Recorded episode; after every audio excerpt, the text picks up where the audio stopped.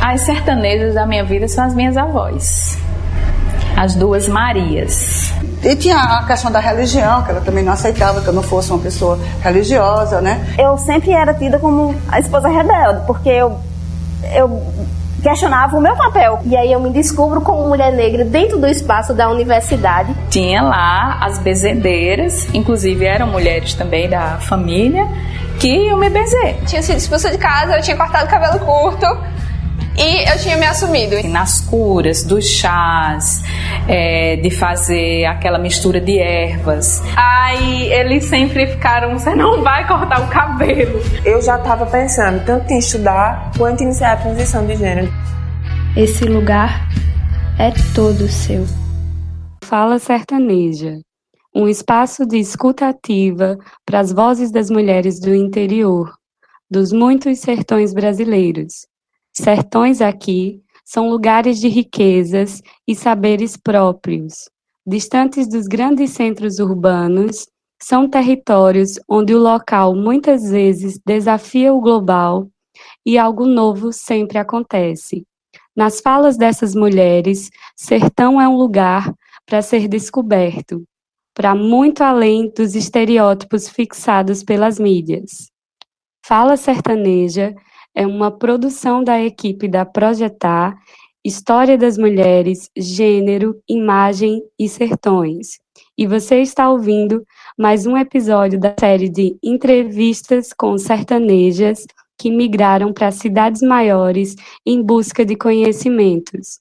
Elas são as sertanejas na universidade, vivendo num espaço que se cria entre o lá e o cá, convivências de curiosidades, medos, forças de vontades e muitos saberes. Eu sou a Laís Neves e estou junto com a Lia Mendes nessa conversa com Tayane Alencar Gomes, que é da cidade de Barbalha, no Cariri Cearense, e hoje faz mestrado em História na Universidade Federal da Paraíba. Oi, Tayane. Eu sou a Lia. Bem-vinda ao nosso lugar de escuta, o Fala Sertaneja. Obrigada, Lia. Eu que agradeço esse espaço. Bem-vinda, Tayane. A gente começa perguntando como é a sua cidade e como foi essa migração para um mestrado na Paraíba. Certo. É, vou começar falando um pouco sobre a minha cidade, né? Eu sou natural da cidade de Barbalha, aqui no Cariri Cearense. E quem é daqui sabe que Barbalha, Juazeiro do Norte e Crato estão inseridas dentro de um complexo que a gente chama complexo Crajubá. E quem mora em uma dessas cidades acaba morando nas três, certo? Então a gente circula muito entre essas três cidades, entre são muito próximas uma da outra, questão de poucos quilômetros de distância, e principalmente a economia, ela se volta muito para a cidade que eu estou morando atualmente, que é que meus pais moram atualmente, que é Juazeiro do Norte né? E nessa conversa entre as três cidades, é, eu tenho família nas três cidades, eu acabo em um dia só fazendo esse, esse, essa volta sempre. Toda semana tô, tô entre esses três lugares, né? E eu acabei é, me interessando pelo mestrado na Paraíba, por uma questão de tema mesmo, de temática, né? Mestrado cultural, em História Cultural. E já me interessava, inclusive, a cidade, a cidade de João Pessoa, uma cidade litorânea, uma cidade tranquila, que eu já tinha conhecido anteriormente e que eu me encantei e foi só um atrativo a mais para que eu é, tentasse ingressar nesse mestrado, né? E foi é, e conseguir entrar nesse mestrado para mim foi foi muito especial, muito especial mesmo. É, é, faz parte de um sonho, de um projeto de vida. É, não foi um caminho muito, muito fácil, mas é um caminho do qual eu me orgulho muito. E a gente vai, com certeza, falar mais sobre isso.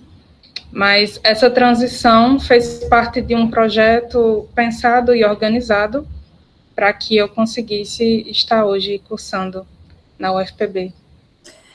Tayane, e qual eram as suas expectativas com essa mudança, né? Depois veio a pandemia, você está aqui em João Pessoa, você está no Crato, o que, que você está, como está seu momento aqui? Certo. Expectativa já é uma palavra bem, bem pesada, né? Eu não gosto dessa palavra. Mas é, a gente cria. E eu criei muitas expectativas com relação a esse mestrado e estava naquele momento de mudança, estava super feliz, eu estou feliz é, com, com todas as mudanças. É, aconteceram, lógico, coisas que, que atrapalharam esse caminho e tudo, só que eu estou tentando organizar isso, né? Mas vamos tentar sistematizar aqui é, essa pergunta. É, antes de ir para João Pessoa, eu fiz toda uma programação né? Uma programação financeira, fui procurar lugar, fui é, buscar informações, é, sempre olhando, estudando muito lugar que eu ia que eu ia ficar a partir de, de março, né? Que foi quando começaram as aulas. E estava tudo certo, estava tudo ok, eu estava muito confiante, muito otimista. E fui para João Pessoa em março, é, no começo, com certeza, é um pouco estranho, porque eu nunca morei sozinha. Como lá em João Pessoa, eu não moro sozinha, eu divido o apartamento com duas companheiras. Um é daqui do Ceará. E isso ajuda, né? Mas família é diferente. Eu sempre morei com minha família. E quando eu cheguei lá, já estava encantadíssima com a UFPB, eu adoro aquela universidade, acho, acho muito, muito boa, muito bonita, enfim. E começaram as aulas, né? É, tava, a gente já estava na iminência dessa pandemia, já estava é, sabendo que algo podia acontecer e aconteceu, né? Quando a pandemia, é, enfim, é, colocou para a gente essa condição de de ter que fazer, ter que ficar restrito, né? Ter que ficar dentro de casa, ter que fazer distanciamento.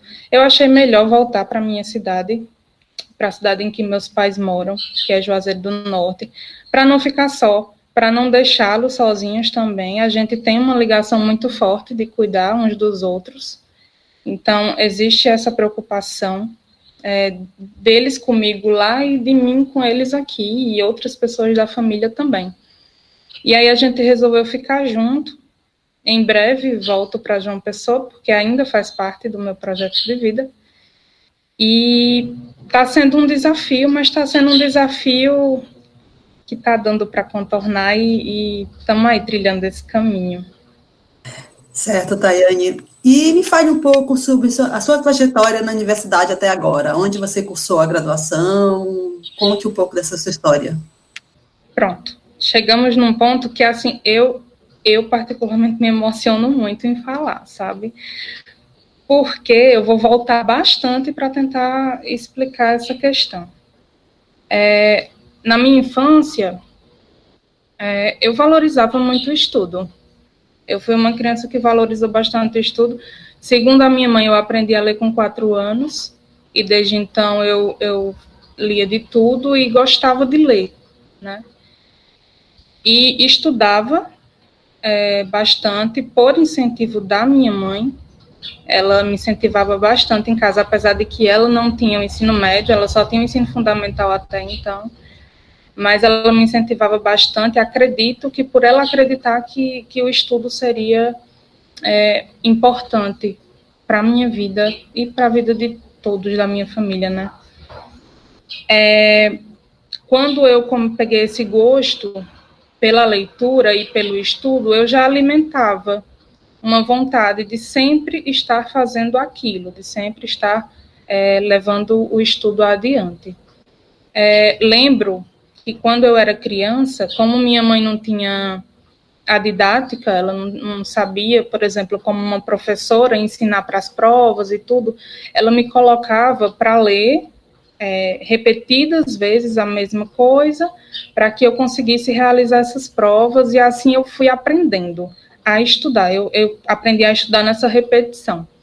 E aí estudei É, meu pai trabalhou numa usina de cana-de-açúcar que pagava uma escola particular para mim. É, a usina dava como se fosse uma bolsa né, para a gente que era filho de, de funcionário.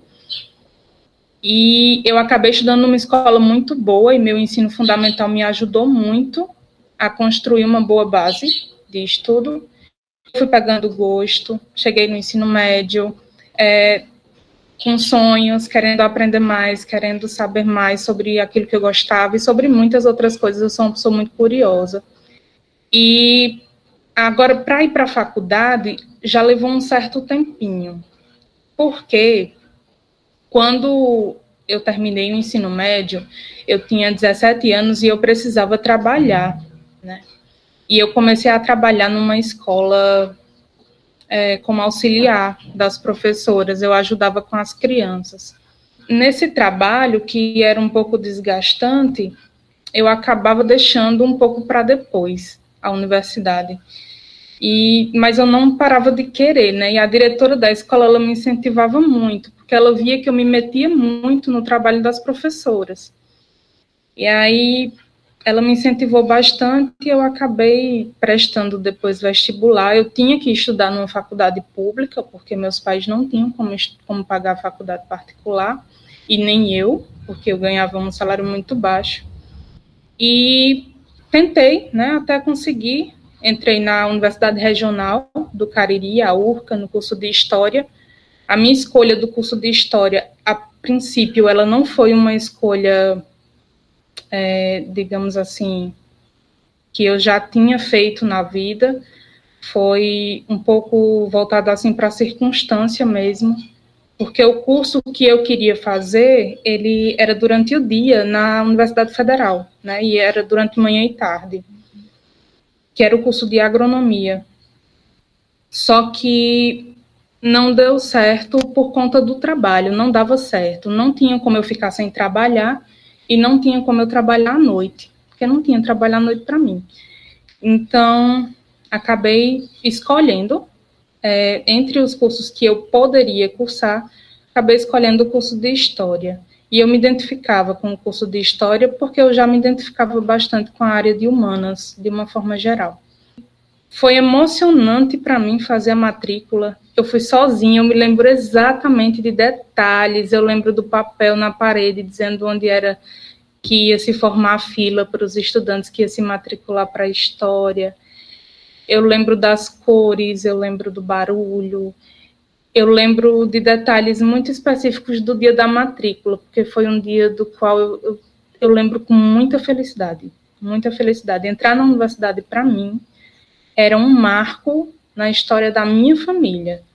Eu sou a única pessoa formada na minha família. Meu pai tem fundamental, minha mãe fez o telecurso depois que eu cresci, concluiu o ensino médio.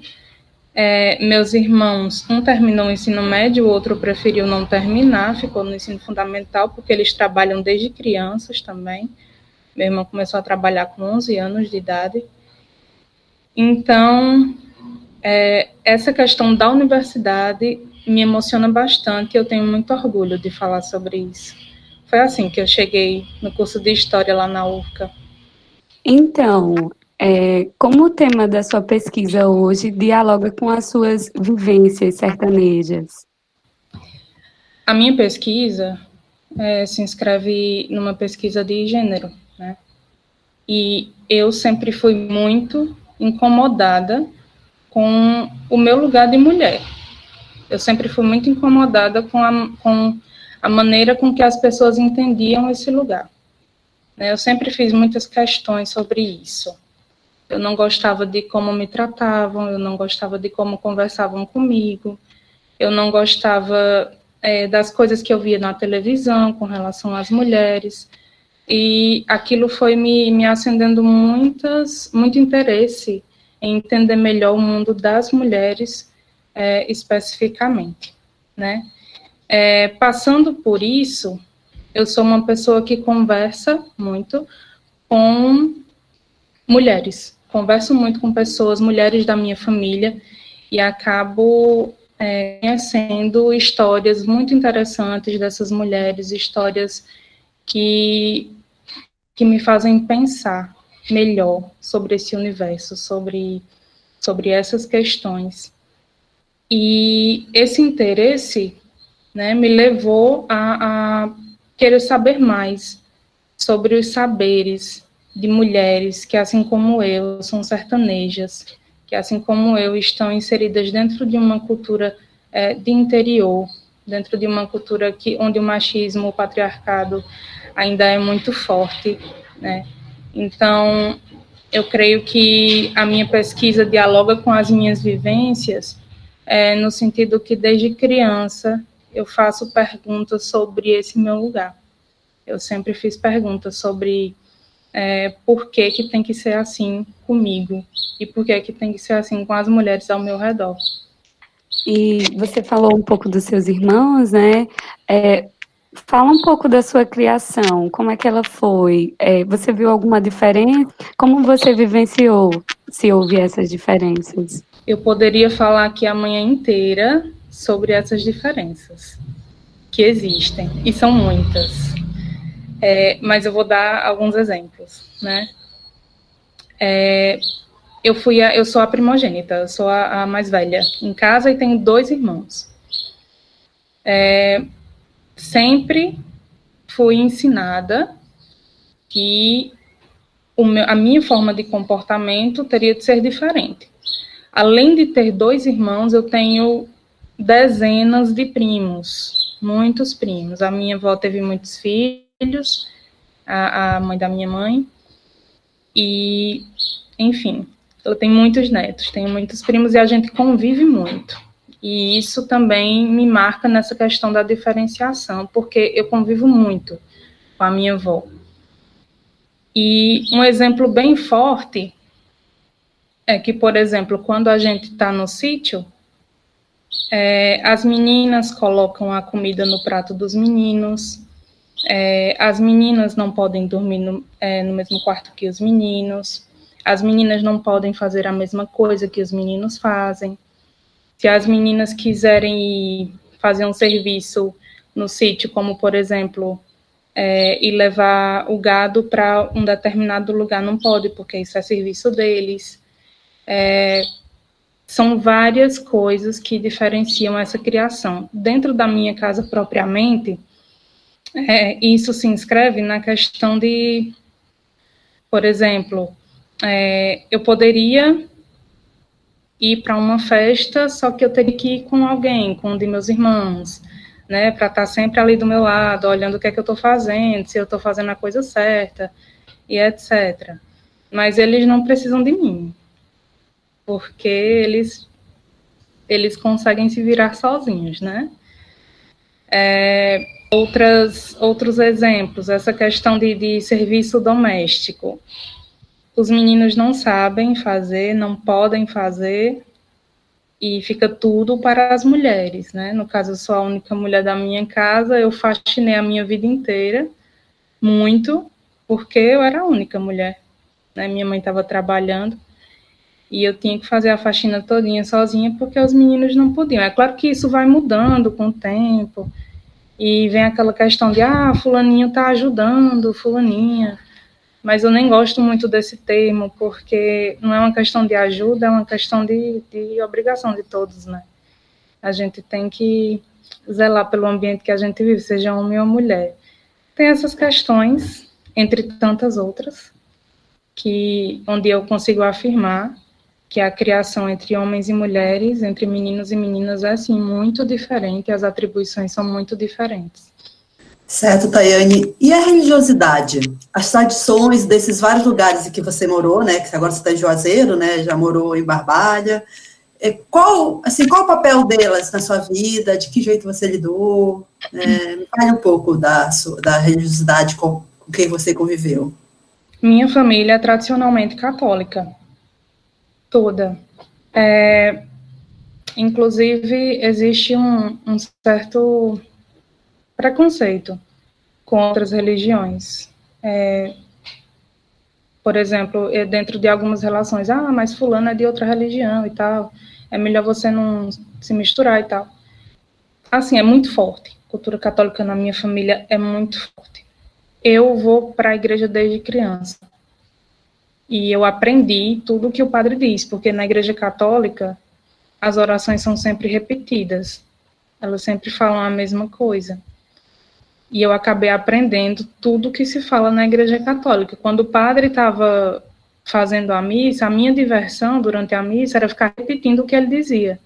Repetindo não, falando junto com ele, sabe? E às vezes minha mãe se incomodava, enfim, que era falta de respeito, mas eu fazia. E além disso, é, tem toda uma, uma cultura de, de renovação, por exemplo, aqui no interior do Ceará. É, uma vez por ano, toda a família consagra sua casa, sua família a Deus numa, numa é, cerimônia, onde se chama alguém da igreja ou alguém que tem permissão para fazer essas rezas. Então, a religiosidade católica foi muito forte na minha criação, né? Mas desde muito pequena eu não via muito sentido no que, a, no que aquelas mensagens tinham para me dizer. Eu sempre gostei de palestra. Eu adorava palestra, então eu já frequentei, inclusive, palestras em, em, em lugares, em centros espíritas, né? Eu adorava ir escondido. E a religião católica até hoje é muito forte, até hoje é muito respeitada. Inclusive, eu respeito muito quando a minha mãe diz: Ah, tu tem que ir para missa todo domingo. Todo domingo é aquela mesma coisa, vamos para missa, e vai proteger a semana e tal. E eu sempre respeito muito, digo que rezo do meu jeito, mas, mas é isso. Eu aprendi nesse ambiente católico. Eu fui catequista por influência também. Foi a minha primeira experiência como docente, porque eu ensinava as crianças a mensagem da Bíblia, tinha umas cartilhas, né, umas cartilhas que eles distribuíam para ensinar e tudo, e eu aprendia tudo aquilo, ensinava, e dizia para os meninos, do jeito que eu aprendi, eu fazia com eles, né, meu filho, isso aí tá errado, não pode ser assim, não pode fazer desse jeito. E acabei largando o catolicismo porque eu não me inseri naquela realidade.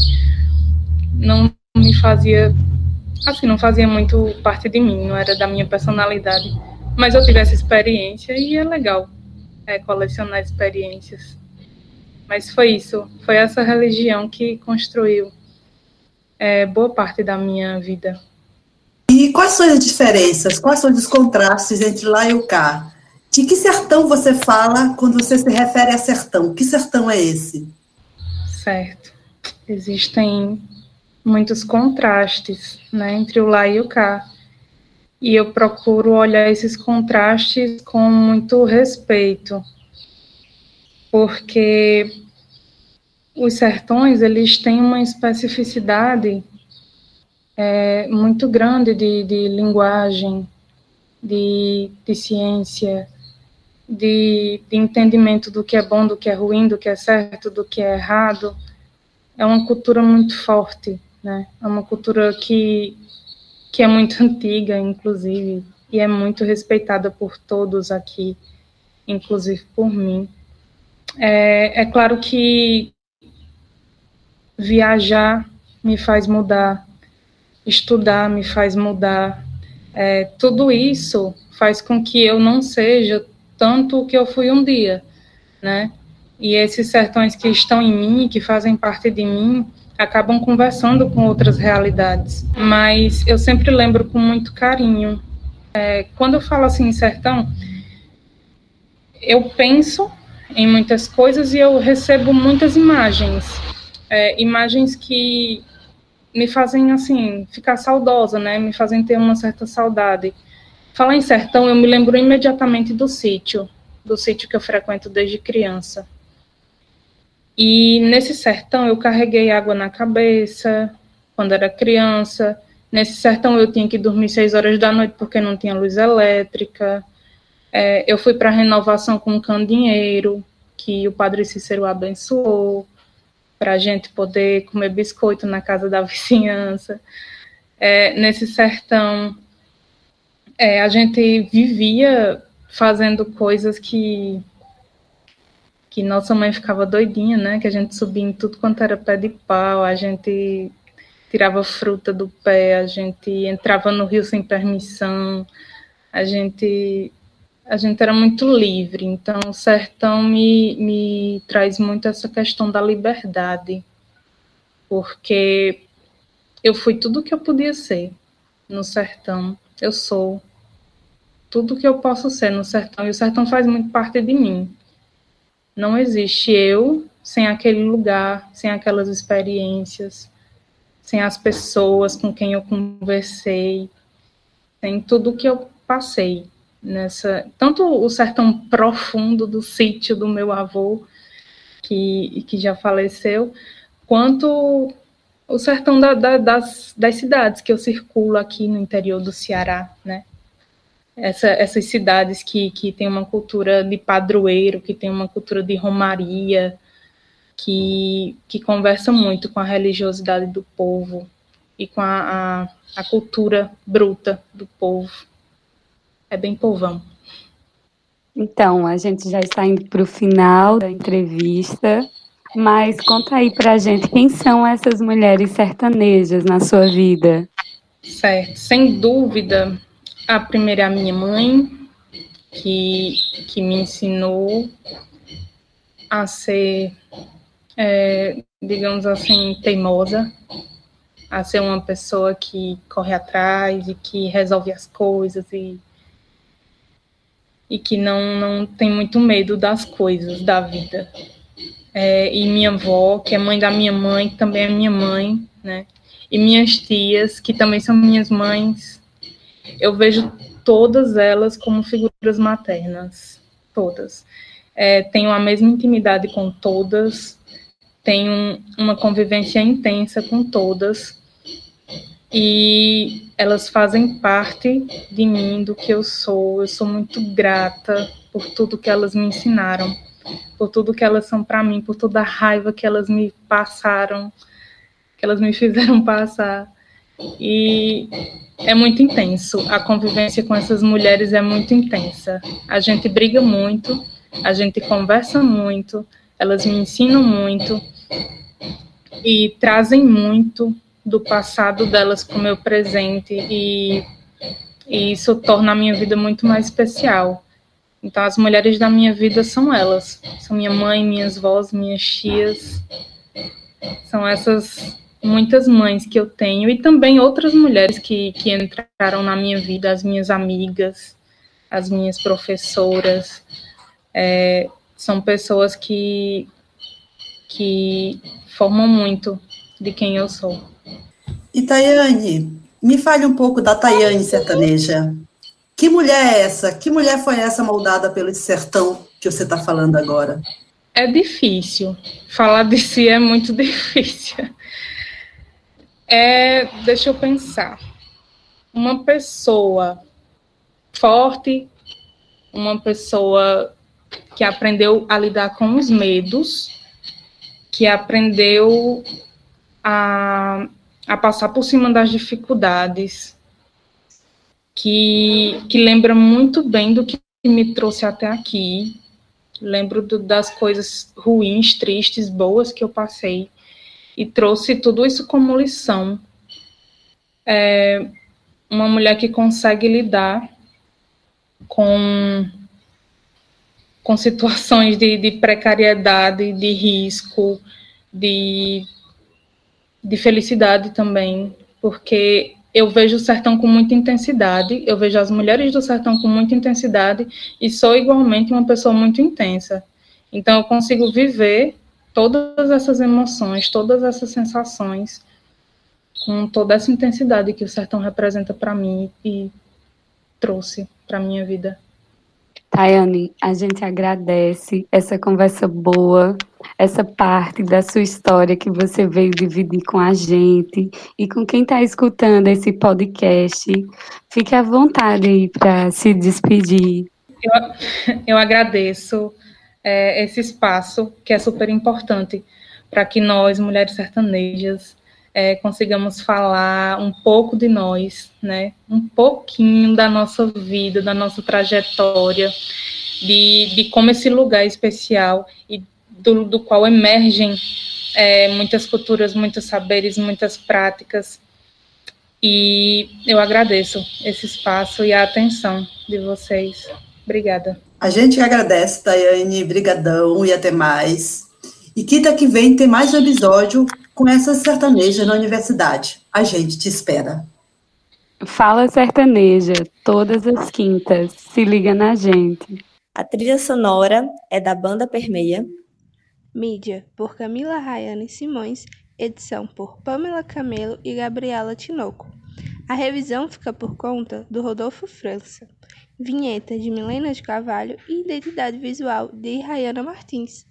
Curte a gente nas redes sociais, no Instagram, arroba Fala Sertaneja, no Facebook e nosso canal do YouTube, com bônus da entrevista. Até quinta!